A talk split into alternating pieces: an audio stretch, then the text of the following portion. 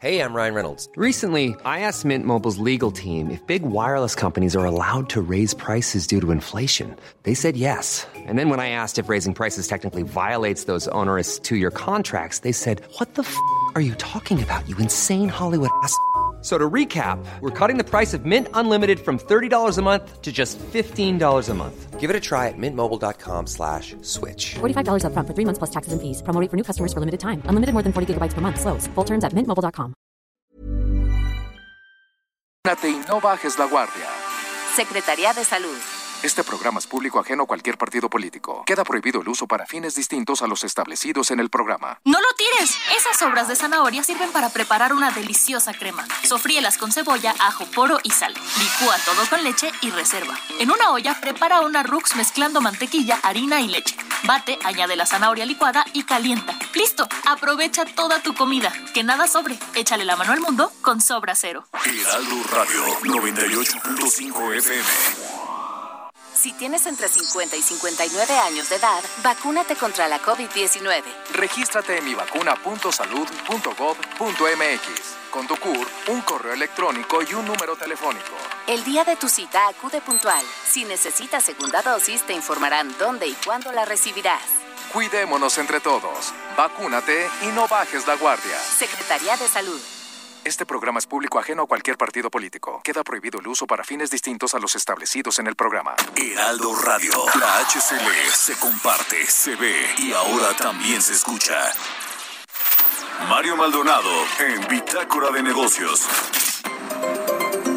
Bueno, pues eh, sin duda esta reunión eh, bilateral entre México y Estados Unidos, que si bien va a ser virtual, eh, va a, pues a generar mucha controversia, sobre todo en, le decía, lo que tiene que ver con el cumplimiento de lo que se firmó y acordó en el acuerdo comercial México, Estados Unidos, Canadá, este famoso TEMEC que nos costó tanto trabajo sacar y negociar desde el eh, sexenio de Enrique Peña Nieto y después ya con Andrés Manuel López Obrador, que finalmente pues se pudo lograr un buen acuerdo con todo y los amagos de Donald Trump y después de los demócratas que no permitían que se cerrara las negociaciones de esta acuerdo, pues ahora viene ya la primera reunión importante de la Comisión de Libre Comercio del TEMEC con una prenda, una agenda, perdón, bastante apretada en diferentes temas. Hay varios frentes abiertos, los que tiene México con Estados Unidos en materia comercial, económica, de respeto al Estado de Derecho, al cumplimiento de las leyes. Lunes a viernes, 6 de la mañana, por El Heraldo Radio.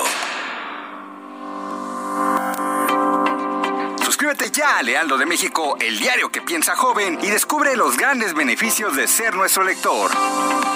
Entéate las noticias más relevantes hasta la puerta de tu domicilio u oficina. Escríbenos a suscripciones arroba heraldodemexico.com o al WhatsApp 56211 85064.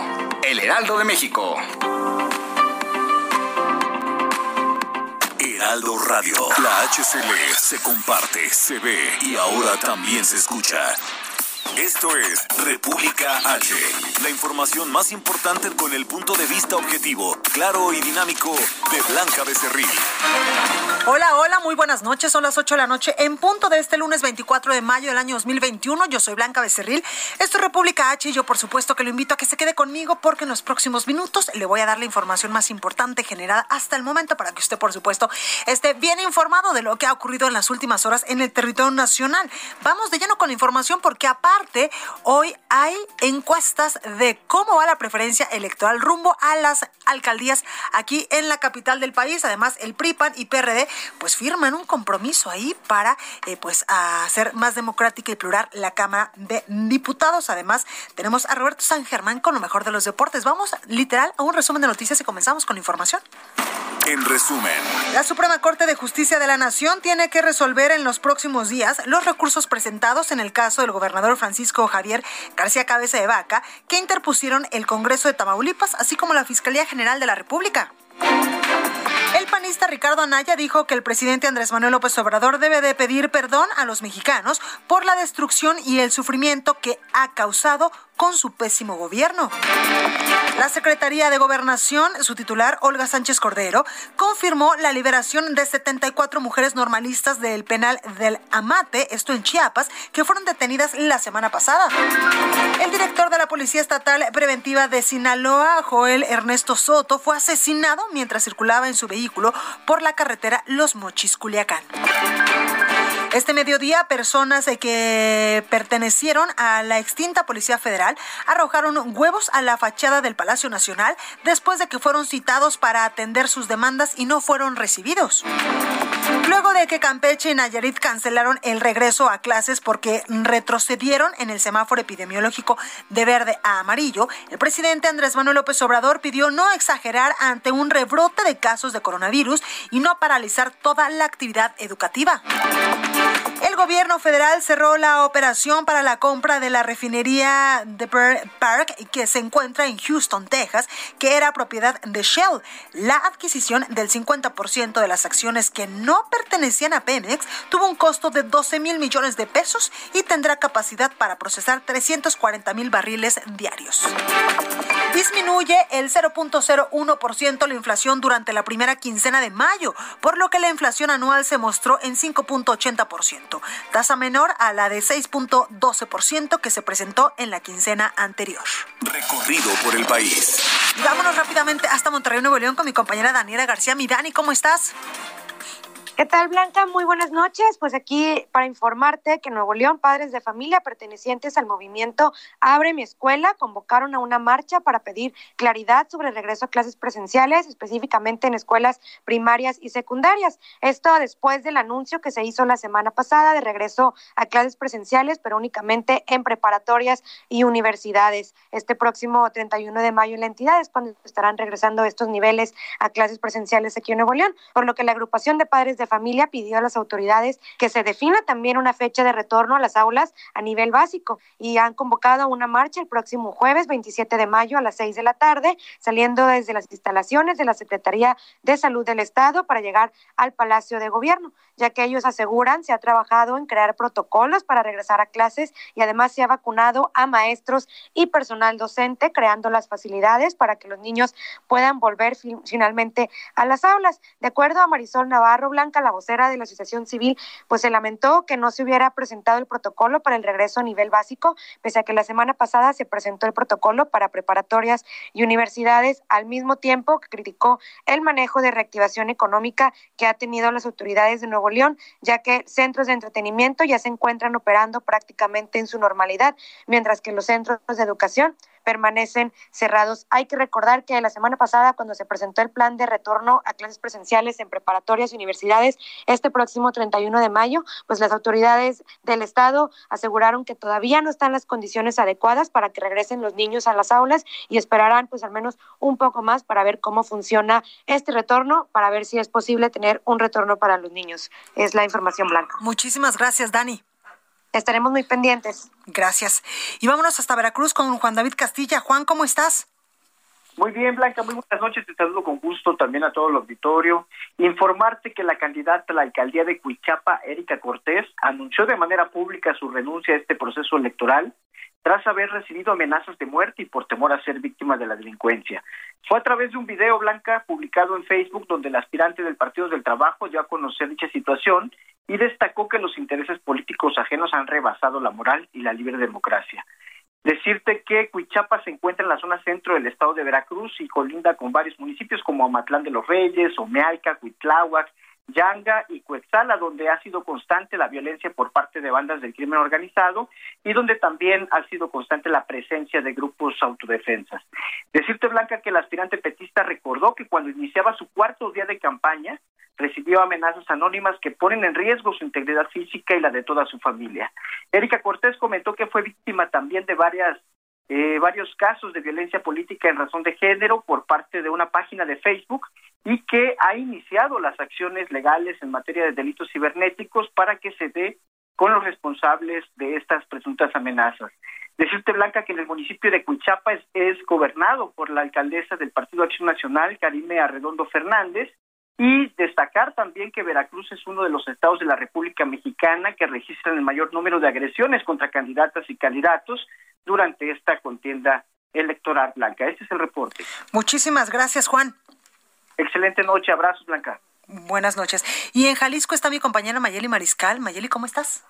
Hola, ¿qué tal? Muy bien, Blanca. Muy buenas noches a todo el auditorio. Seis partidos políticos solicitaron formalmente que se suspenda el proceso electoral en el municipio de Gilotlán de Dolores, esto en Jalisco, debido a los problemas de inseguridad que se viven en esta zona y que solamente queda vigente una sola planilla, la de Morena, debido a que dos ya renunciaron. Así, los votos que se reciban en las otras dos planillas que decidieron retirarse de la actual contienda serán nulos. La situación se analiza, eh, se tendrá que analizar por los consejeros del Instituto Electoral y de Participación Ciudadana de Jalisco en la próxima sesión y eh, pues eh, por lo pronto las planillas que se retiraron fueron las de Movimiento Ciudadano y las del Partido Acción Nacional. El PRI eh, desde el principio de la contienda decidió no postular a ningún candidato justamente por estos temas de inseguridad. Estaremos, por supuesto, al pendiente para ver cuál es la resolución del Instituto Electoral en este sentido. Pues ahí, ahí el detalle en la información. Mayeli, muchas gracias. Excelente noche para todos. Igualmente.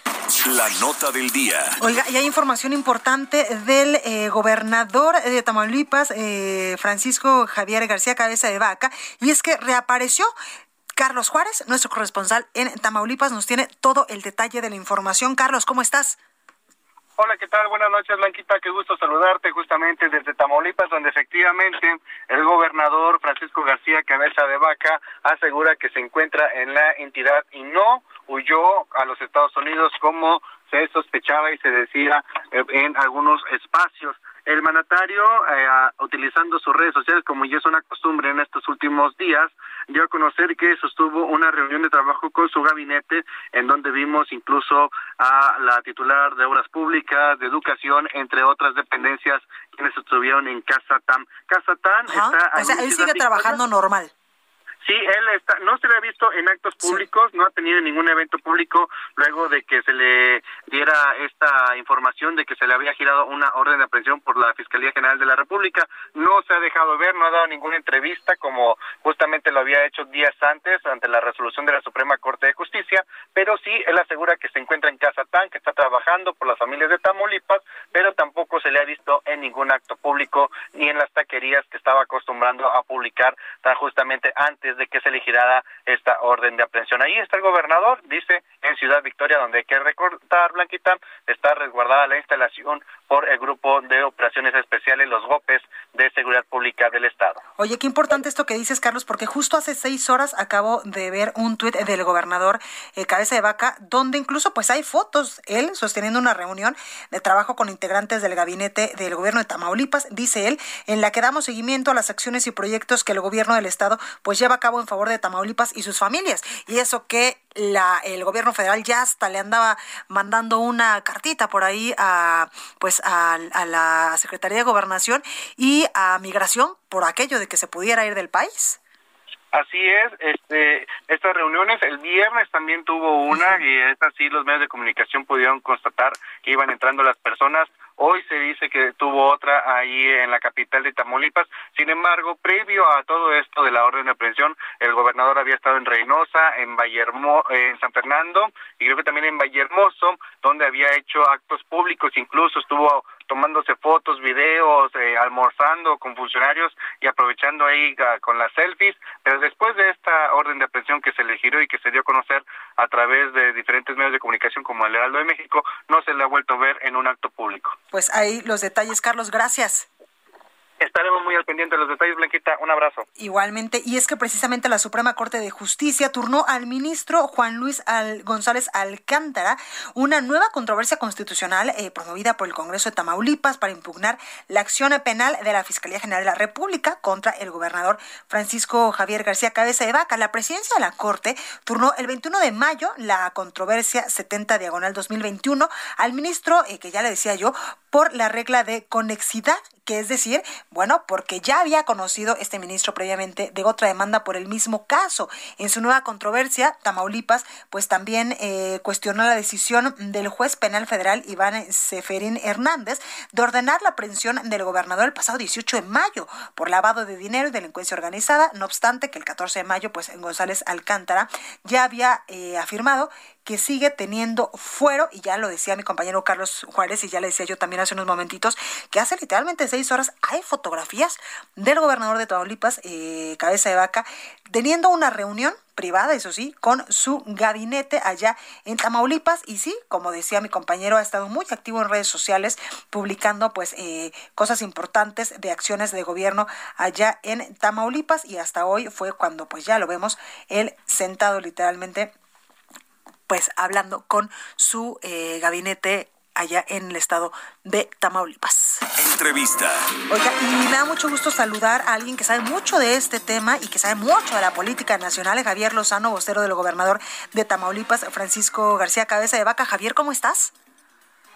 ¿Cómo te va? Qué gusto saludarte, mi querida Blanca. ¿Cómo te va? Bien, yo sé que andas en campaña por toda la República Mexicana, pero, oye Javier, ¿qué va? ¿En qué va el caso de, del gobernador de Tamaulipas? Porque yo lo decía hace unos momentos, hace seis horas acaba de publicar imágenes donde, a ver, relájense, no me he fugado, no tengo nada que esconder, sigo aquí trabajando. Así es, y ahí está trabajando. Mira, yo hablé anoche con él por teléfono, hoy me he escrito por lo menos por lo menos tres veces vía chat.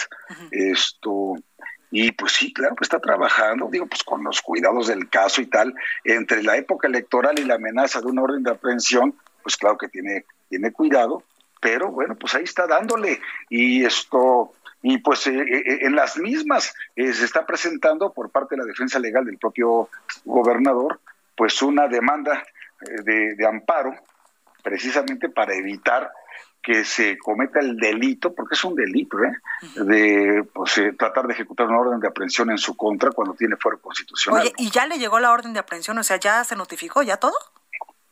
No. es que esa, esa, la orden de aprehensión realmente te la notifican cuando llegan por ti, eso. Entonces, no, no, no es que te la O sea, pero qué curioso, ¿no? Que la cante, que la canten eh, Ricardo Monreal. está una ficha ahí en migración ya le habían girado. Sí, oye, y hacemos una ficha, avísenos. Ah, pero además la ficha, la ficha lo que único dice es avísenos de entradas y salidas del gobernador. Ni siquiera dicen deténganlo, ni mucho menos, ni nada. No, y todo el equipo que está fuera de la casa. Así es. Bueno, claro, están allá fuera de la casa, pues, pues oye, porque estos son capaces de todo por Dios, si estamos en elecciones, saben que están perdiendo, saben que van a la baja, saben que le está yendo el carambas, pues claro que esto, son capaces de todo. ¿Y tú sí le ves un tinte político a todo esto? ¿no? ¿Un tinte político totalmente, electoral? Totalmente político electoral, totalmente político electoral. Y te voy a decir las dos razones por las cuales le traen ganas al gobernador. En primer lugar, el gobernador tiene por mucho, y lo voy a subir a redes sociales, mucho, por mucho, mejores indicadores en todos los rubros que el gobierno federal en seguridad pública, en economía, en inversión extranjera, en, energías renovables, en, seguridad pública, en todo está mejor. Segundo, lo que le cae gordísimo al presidente es que alguien le diga las cosas de frente y no se achique. Y ya viste cómo le habla el, propio gobernador de frente al presidente, en su, en su cara, en su presencia. Y todos los gobernadores que en algún momento han confrontado al gobierno federal, al presidente Andrés Manuel López Obrador, les ha llegado por ahí pues algunos lleguecitos. Así es, como, como, como, como auténticas amenazas sicilianas. O sea, no puede ser. Pero esto, lo que, lo que, lo que hay además, que a mí me preocupa mucho ya, ya como abogado, como ciudadano de la República, me preocupa mucho la amenaza al federalismo. O sea, ¿cómo es posible que piensen que desde la Cámara de Diputados, bueno, que desde Palacio Nacional le puede dar una instrucción a la Cámara de Diputados para que vayan por un gobernador cuyo único pecado, supuestamente, había sido el no pagar el impuesto sobre la renta de la venta de un departamento y que realmente sí pagó. Pero, pero bueno, que con eso piensen que son capaces de remover a un gobernador legítimamente electo, legítimamente electo por los ciudadanos de Tamaulipas, y además meterlo a la cárcel, pues si esas nos vamos, pues se van a echar a todos los gobernadores del país que sean de oposición y ellos poner a quien se les pegue la gana. Entonces, ¿de qué sirve el pacto federal y por qué se llaman Estados libres y soberanos? Claro. Entonces, la Constitución, la Constitución es muy clara en su artículo 111, pero además encontramos, bueno, encontramos es un decir, encontraron los abogados la controversia 165-2018 para los abogados que nos estén escuchando. Vean la del Estado de Michoacán, de un desafuero eh, del Estado de Michoacán que fue resuelto el 23 de junio de 2020 por el apenas en el 2020 por el pleno de la Suprema Corte de Justicia de la Nación y dejó en claro que el efecto que tiene una declaratoria, o sea, una resolución de la Cámara de Diputados a nivel federal es meramente declarativa y que su efecto es únicamente comunicarle tal decisión a la, legisla, a la legislatura local, es decir, al Congreso de Tamaulipas, para que ésta proceda como corresponda. Entonces, la última palabra la tiene, como ya la tuvo, el Congreso de Tamaulipas. Claro. Pues, y se acabó el asunto. Es un gobernador en, en, este, en funciones y con fuero y con fuero constitucional. Pues ahí lo tenemos, Javier Lozano, vocero del gobernador de Tamaulipas. Muchas gracias, como siempre, Javier. Blanca, al contrario, gracias a ti por la oportunidad y un saludo muy respetuoso a tu audiencia. Muchísimas gracias, Javier. Cuídate mucho. Oiga, y Pemex ya tiene una nueva refinería. ¿De qué le hablamos? Francisco Nieto, quien sigue las actividades del presidente Andrés Manuel López Obrador, nos da los detalles. Francisco, adelante. Blanca, ¿qué tal? Muy buenas noches. Pemex concretó la compra de Shell eh, del 100% de las acciones de la refinería Deer Park, ubicada en Houston, Texas. La adquisición del total de acciones costó eh, 600 millones de dólares y fue a través de ahorros en el presupuesto, es decir, sin usar un crédito de por medio. A través de sus redes sociales, el presidente López Obrador anunció la compra del 50.00 5% de las acciones y recordó que Pemex ya tenía el 49.995% de esta empresa filial de Shell. El presidente en este en este video explicó que esta refinería, eh, refinería tiene la capacidad de procesar 340 mil barriles diarios, lo que permitiría, junto con dos bocas y las seis refinerías ya existentes, ser autosuficientes de combustible. Agregó que tiene una capacidad eh, de, de producción de la refinería que tiene la misma capacidad de producción que la refinería que se construye en dos bocas y bueno y también habló de que ya también se está modernizando una coquizadora en Tula para refinar combustible y bueno pues eso fue como lo dio a conocer el presidente hoy a través de sus redes sociales después de la mañanera blanca. Pues ahí el detalle Francisco, muchas gracias. Buenas noches. Buenas noches. Y es que precisamente hoy el presidente Andrés Manuel López Obrador pues anunciaba la compra de esta refinería. ¿Es bueno? ¿Es malo? Si se tenía dinero para la adquisición. En unos momentitos más vamos a hablar con Gonzalo Monroy, alguien que le sabe muchísimo al tema de los energéticos, pues para que él nos explique si la necesitábamos, si esto va a tener pues mayores beneficios eh, para el país o no. Bueno, pues en unos momentitos más le vamos a decir sobre este asunto. Mientras tanto, un tribunal revocó las primeras suspensiones provisionales contra el padrón de datos biométricos, este que aprobaron eh, pues en el Congreso de la Unión, donde pues usted va a tener que dar este tipo de datos a las telefónicas. Diana Martínez, adelante con tu información. Así es, Blanca, buenas noches. Pues los magistrados de un tribunal federal revocaron una de las suspensiones concedidas por el juez Juan Pablo Gómez Fierro contra el Padrón Nacional de Usuarios de Telefonía Móvil. El primer tribunal colegiado de circuito en materia administrativa, especializado en competencia económica, radiodifusión y telecomunicaciones, determinó que la reforma a la Ley Federal de Telecomunicaciones y Radiodifusión que crea este padrón todavía no causa afectación a los usuarios de telefonía móvil, esto debido a que deben emitirse los lineamientos por parte del Instituto Federal de Telecomunicaciones y hay un plazo de 180 días para hacerlo. El recurso de queja fue presentado por el Ejecutivo Federal en contra de una de las suspensiones provisionales concedidas por Gómez Fierro, juez segundo de distrito en materia administrativa, especializado en competencia económica. Eh, con la existencia de este padrón, los usuarios deben registrar datos personales, entre estos datos biométricos. Al respecto, los magistrados indicaron que eso no implica que los usuarios que promovieron el amparo tengan que entregar su información de forma inmediata. Incluso en este momento no hay reglas para cumplir con esa obligación. Aún eh, están vigentes otras suspensiones concedidas, Blanca, y que, frenan eh, el PANAUT. Bueno, pues ya hay la información con mi compañera Diana Martínez. Oiga, eh, ¿qué le parece si antes de ir a un corte vamos con eh, Oriana Trejo a la sección de Ciencia de los lunes?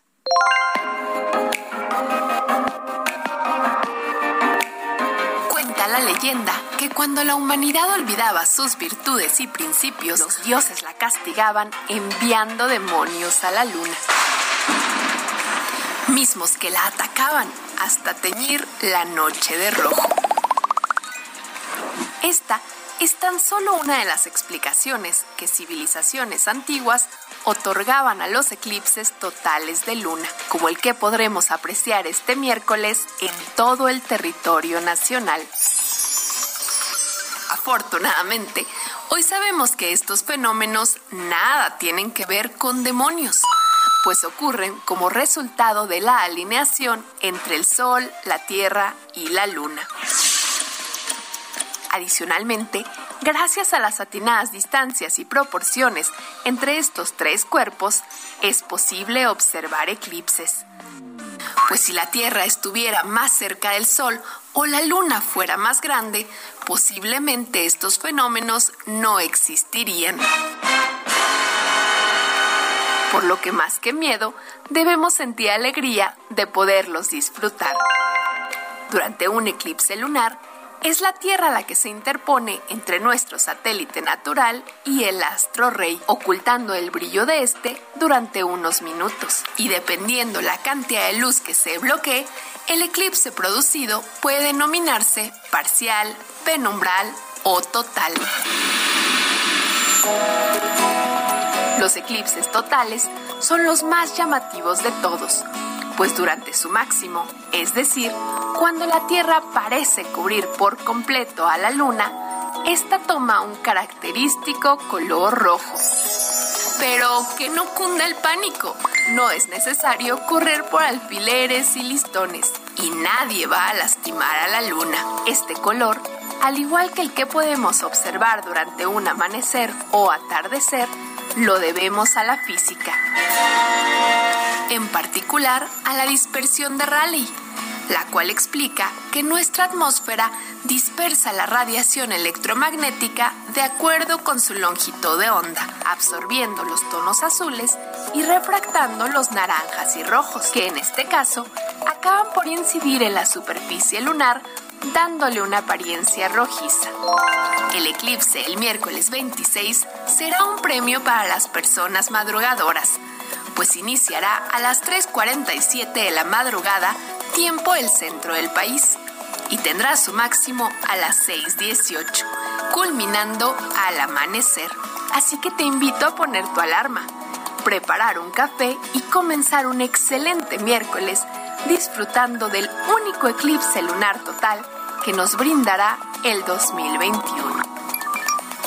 Yo soy Oriana Trejo y si quieres saber más de ciencia, sígueme en las redes sociales y YouTube como Ori Astro. Bueno, pues hay un pedacito de la ciencia de mi compañera Oriana. Oiga, ¿qué le parece si vamos eh, con Antonio Bautista, coeditor de Estados en de México? Mi Toño, ¿cómo estás? Blanca, ¿qué tal? Muy buenas noches. Te saludo a ti, los escuchas del Heraldo Radio aquí en República H. Pues mira, mañana tenemos toda la cobertura del regreso a clases en Veracruz y en las demás entidades del país. Fíjate que se esperaba que ya para este lunes en el país hubiera 1.926 planteles en actividades presenciales. Sin embargo, por 91% se ha logrado y tenemos los detalles mañana en dónde están estos lugares. También, Blanca, en, eh, se ha rescatado en Veracruz también a 214 migrantes en lo que va de, de, mayo. Y pues esto es un, un golpe fuerte para eh, la trata de personas en las que se ha visto vinculados muchos de los migrantes. Y bueno traemos toda la cobertura de la ruta 2021 con todos los personajes y toda la información relevante de lo que está ocurriendo en esta jornada electoral blanca. Mañana muchas gracias yo soy Blanca Becerril. Regreso con más escuchando a Blanca Becerril con la información más importante de la República en República H. Regresamos. Heraldo Radio. La HCL se comparte, se ve y ahora también se escucha.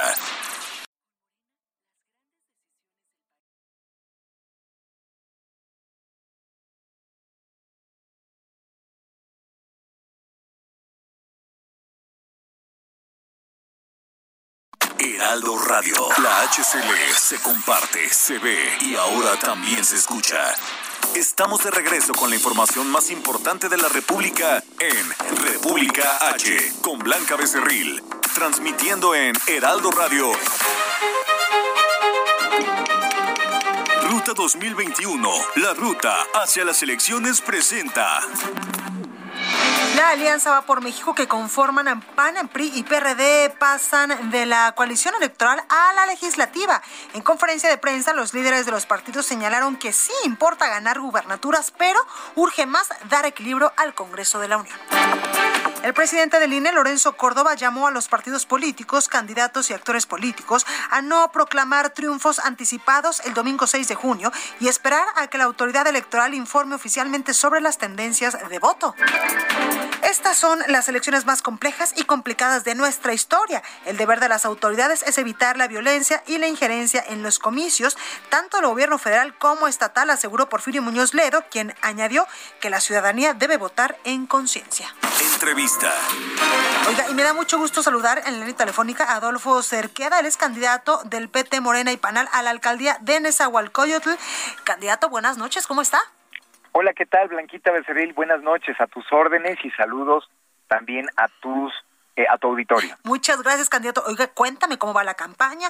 Ahorita, pues, incluso en las preferencias electorales que publicamos aquí en el Heraldo de México, tienes el 37.8% contra un 34% de tu competidor, de tu competidor más cercano, que es Juan Cepeda del Movimiento Ciudadano.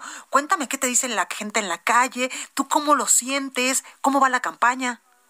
Sí, pues bueno, fíjate que conforme han pasado los días hemos tenido eh, una muy buena aceptación con la ciudadanía. Yo me he sorprendido inclusive de eh, cada que voy caminando, cada que visito un mercado, cada que voy con la ciudadanía, la gente, bueno, eh, eh, nos dice que está con nosotros. Pues esto nada más corrobora, por supuesto, las tendencias que, si bien es cierto, como ya lo indica la encuesta que realizó el Heraldo, vamos arriba y nos vamos a mantener. Y ahora que sea eh, la elección el 6 de junio, pues por supuesto que vamos a refrendar esto con mucha responsabilidad, con mucha pasión, compromiso, entereza, es lo que la ciudadanía está esperando y además decirte Blanquita que yo seré el primer presidente municipal nacido en Nezahualcóyotl. O sea, hay muchos que han estado, que, que sí se han desarrollado, que llegaron a, a Nesa, pero yo soy el primero, sería el primero nacido en Nezahualcóyotl. Eso está buenísimo porque tienes otro feeling de la problemática que, que aqueja a la gente. Sí, por supuesto. Digo, insisto, hay algunas otras personas que ya han sido presidentes municipales y que pues por supuesto han llegado acá desde muy niños y todo, pero yo creo que esto nos compromete muchísimo más de manera moral que somos de acá y sabemos en efecto no solamente lo que lo que padecemos y lo que sino lo que nos duele a, a todos y cada uno de nosotros. Totalmente. Oye, en referencia a esto que nos dices, eh, Adolfo, ¿qué será lo primero que hagas si es que los votos te favorecen el próximo 6 de junio cuando pues ya agarren las riendas de la alcaldía? Bien complicada porque además es una de las más pobladas del país. Sí, fíjate que uno de los municipios más poblados, más de un millón doscientos mil habitantes. Mira, lo primero va a ser sí o sí, tenemos un gran, gran, una gran demanda de la ciudadanía al respecto de seguridad. Fíjate que eh, nosotros estamos proponiendo que logremos contar con más cuadrantes, con más policía, con más patrullas, tecnología y capacitación. Pero sabes qué, Blanquita, yo creo que lo más importante es que la gente logre recuperar esa confianza en el policía. Si bien es cierto, yo cuando voy generando reuniones o asambleas, a mí me gusta generar o hacer una pregunta a la gente, ¿quién confía en su policía? Y la verdad es que, aunque los eh, índices, según la encuesta nacional de seguridad pública, eh, en, la, en la percepción de inseguridad, estábamos en el 2016 en el número 10, al 2021 estamos en el número 33. Sí, claro, se muestran avances, pero no, no quiere decir que estemos como quisiéramos o tendríamos que estar. Seguimos teniendo una gran cantidad de casos de roba transeúnte, a transporte público, a casa habitación. Y yo creo que si nosotros garantizamos que haya eh, más policías, patrullas, tecnología, capacitación y buen trato, vamos a garantizar a las familias de Nezahualcóyotl una vida con tranquilidad, con seguridad y por supuesto para que logren tener eh, esta garantía de que su patrimonio va a estar resguardado. Y no solamente para aquellos en sus casas sino sino para quienes quienes tienen sus negocios sus empresas. Fíjate que yo he venido diciendo que cada policía es un ser humano y un ser humano que también tiene necesidades y que por supuesto también tiene cosas que trae más allá de portar el uniforme. Y una cosa fundamental que casi nunca nadie habla es de cómo está el policía.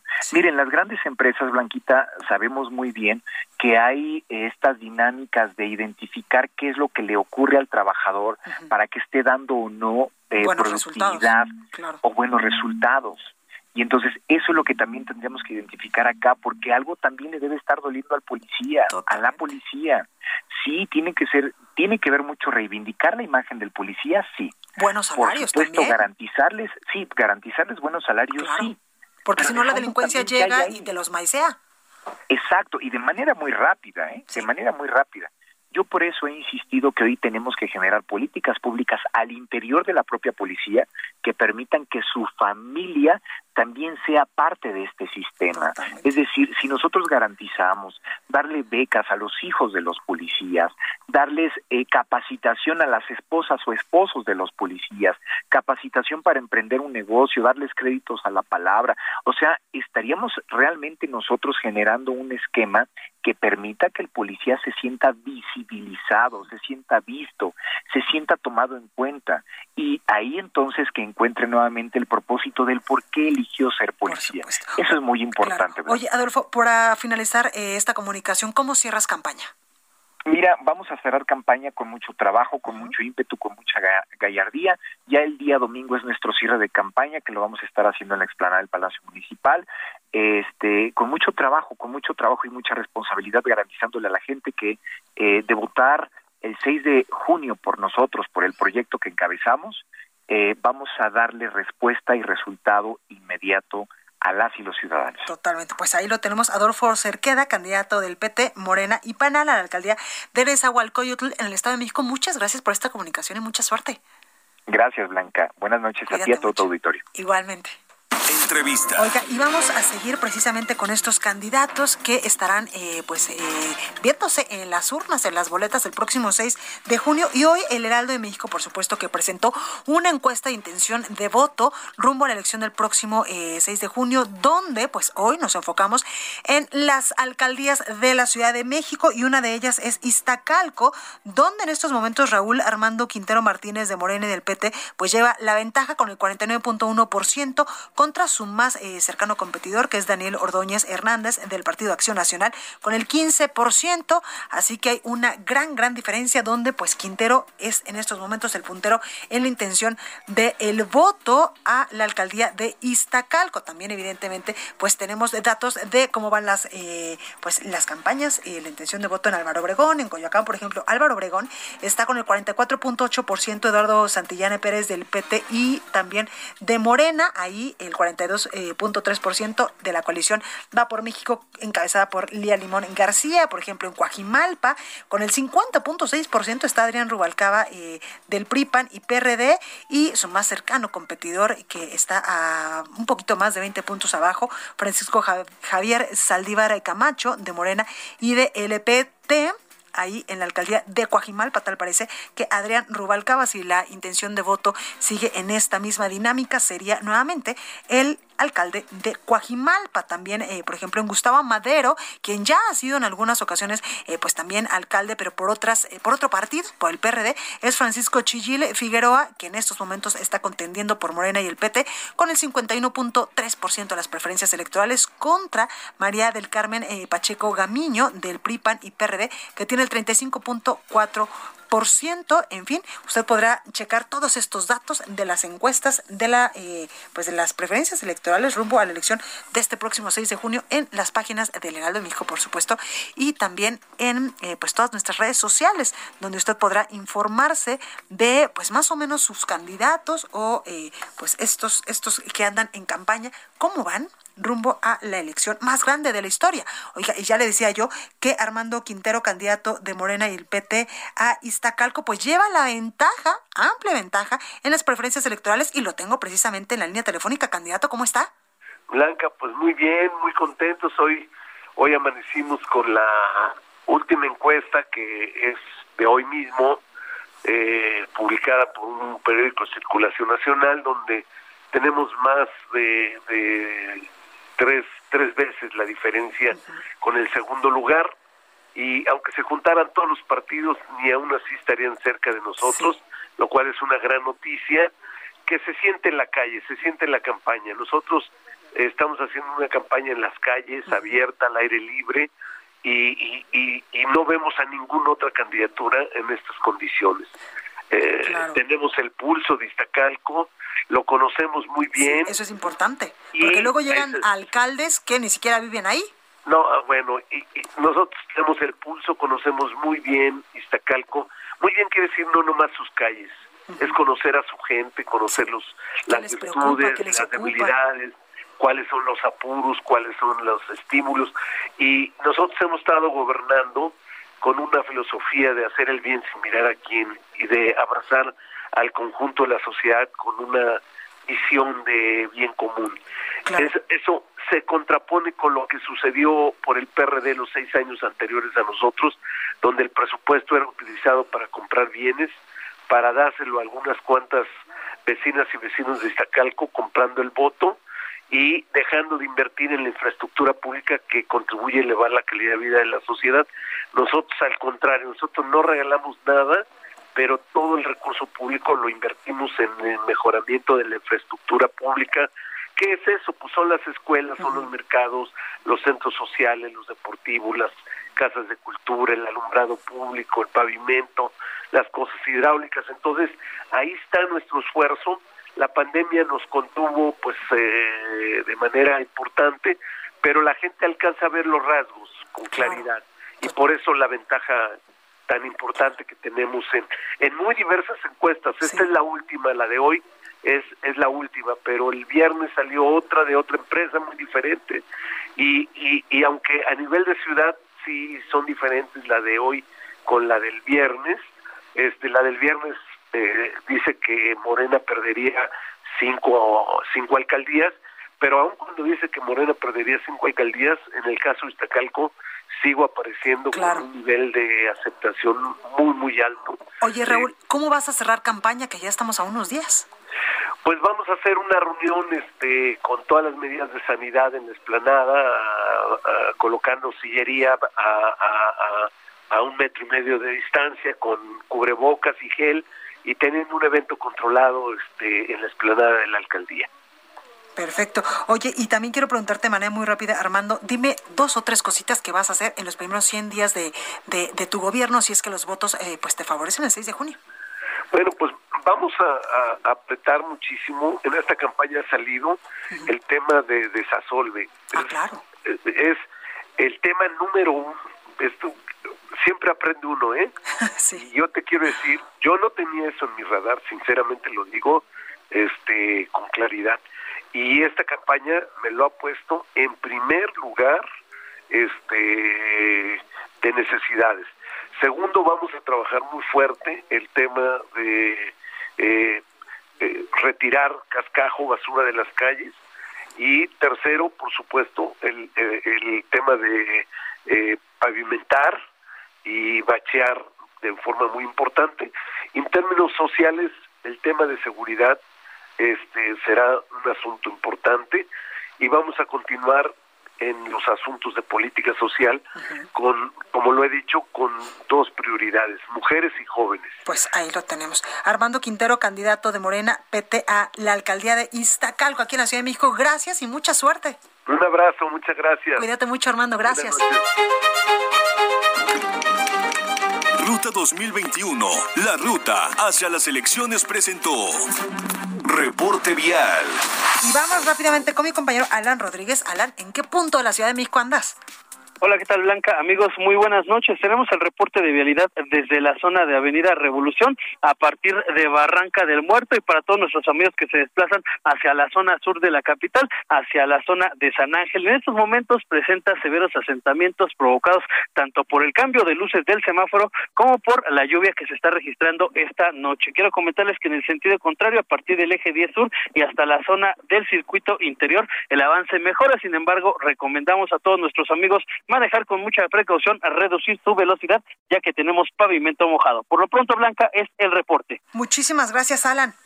Estamos al pendiente. Buenas noches. Gracias, Daniel Magaña. ¿Tú en qué punto andas?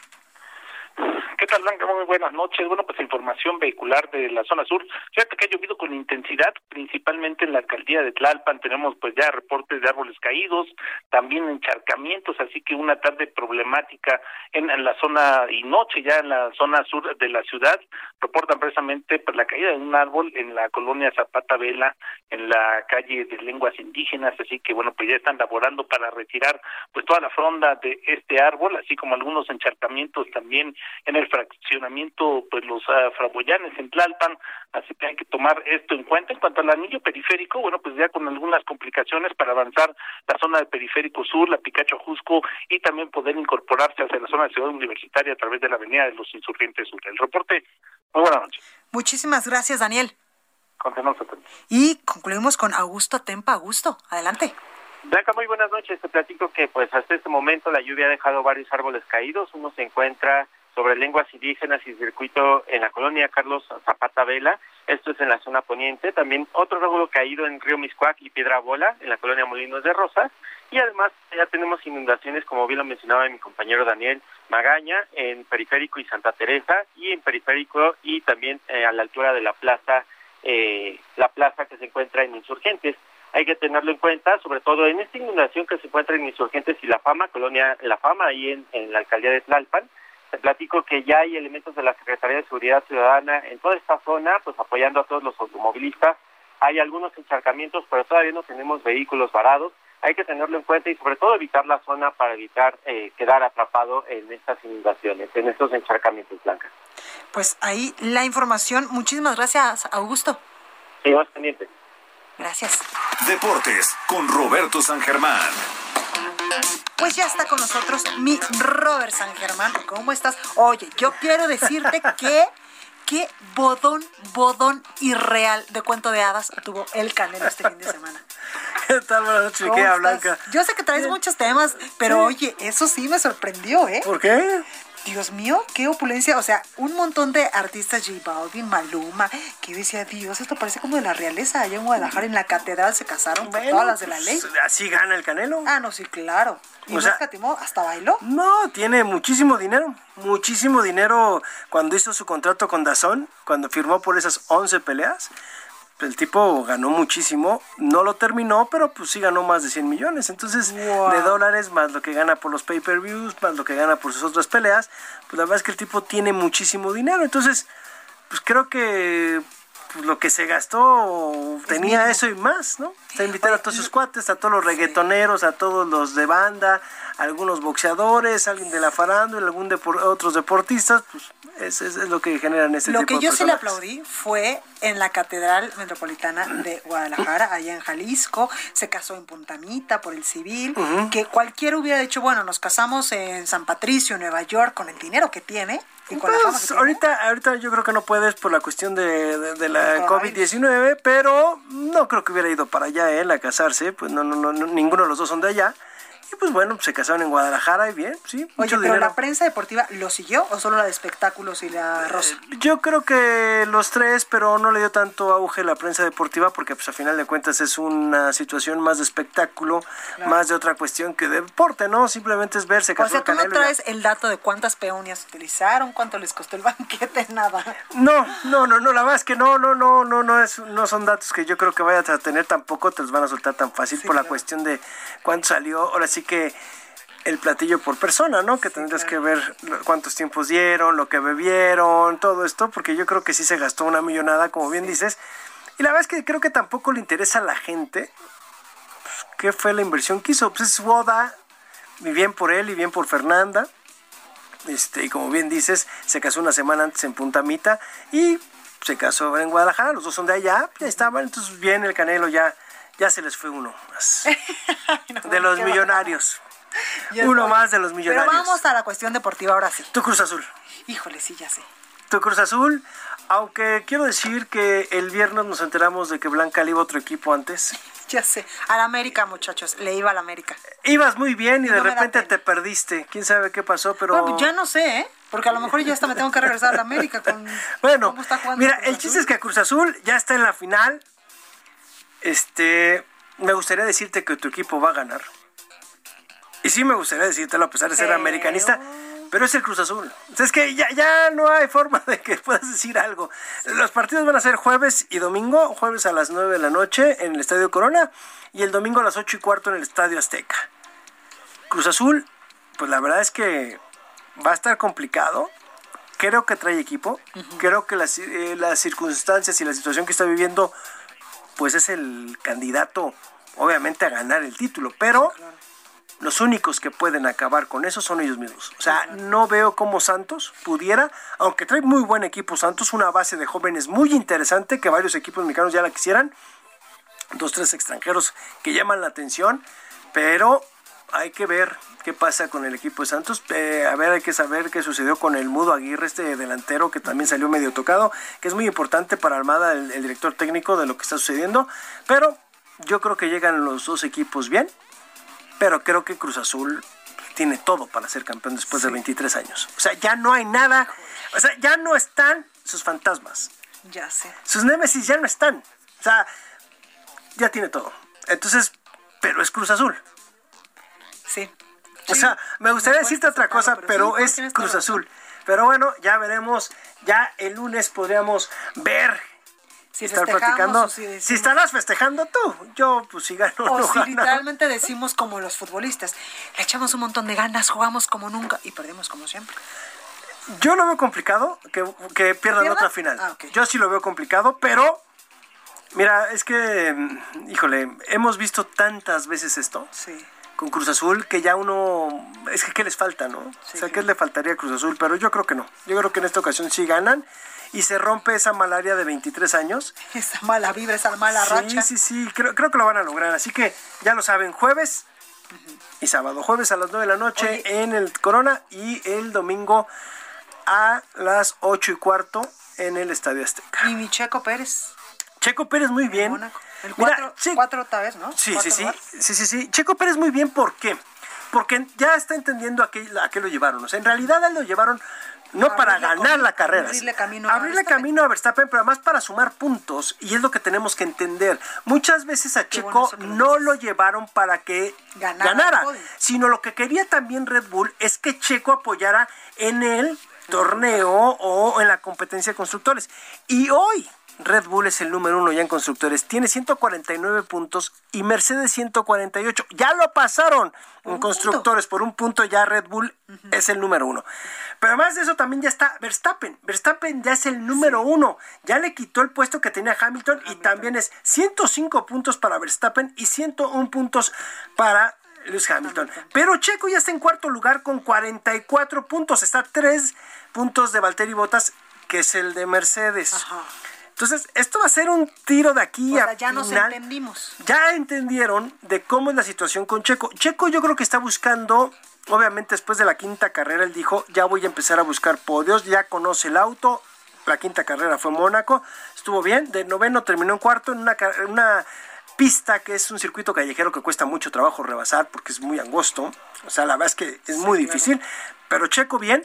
Y creo que Checo lo que va a buscar más bien es la renovación, o sea, un año más de contrato, porque nada más tiene uno.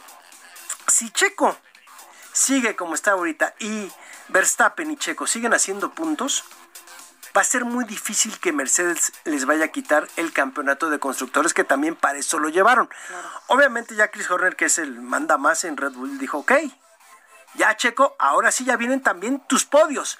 O sea, ellos quieren que ya Checo esté entre los primeros tres, ya no del 1 al 5, en los primeros tres. Ya vienen las carreras donde Checo ya tiene que demostrar, pero ya sumó. Que eso, es lo importante, que está sumando bastante. Entonces, nunca habíamos tenido a Checo con 44 puntos a estas alturas. La verdad, de esta situación de las carreras en la Fórmula 1. Checo antes terminaba las carreras y veía cómo terminaba con las escuderías. O sea, no iba a ser campeón, ¿no? De pilotos, pero estaba buscando las cosas que se hicieran de mejor forma. Y ya lo está logrando, así que pues ya tenemos a Checo en una buena posición. Y yo creo que para tres cuartos de lo que va a ser las competencias, a tres cuartos ya de lo que sea todo el serial, Checo estará buscando la renovación y seguramente se la va a dar Red Bull si sigue sumando puntos. ¿eh? Así que estaremos muy al pendiente de lo que pasa con Checo. Totalmente. Pues ahí lo tenemos. Mi Robert San Germán, muchas gracias. Gracias a ti. Yo soy Blanca Becerril, esto es República H. Yo les espero el día de mañana en punto a las 8 con más información, por favor, de corazón. Cuídese mucho y yo lo espero aquí con más información.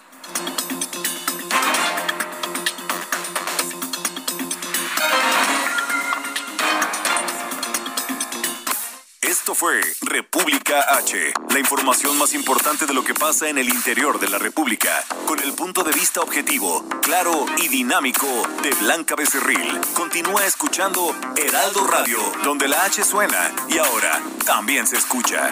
Una estación de Heraldo Media Group. Heraldo Radio. When you make decisions for your company, you look for the no-brainers. If you have a lot of mailing to do, stamps.com is the ultimate no-brainer. Use the stamps.com mobile app to mail everything you need to keep your business running with up to 89% off USPS and UPS. Make the same no-brainer decision as over 1 million other businesses with stamps.com. Use code PROGRAM for a special offer. That's stamps.com, code PROGRAM.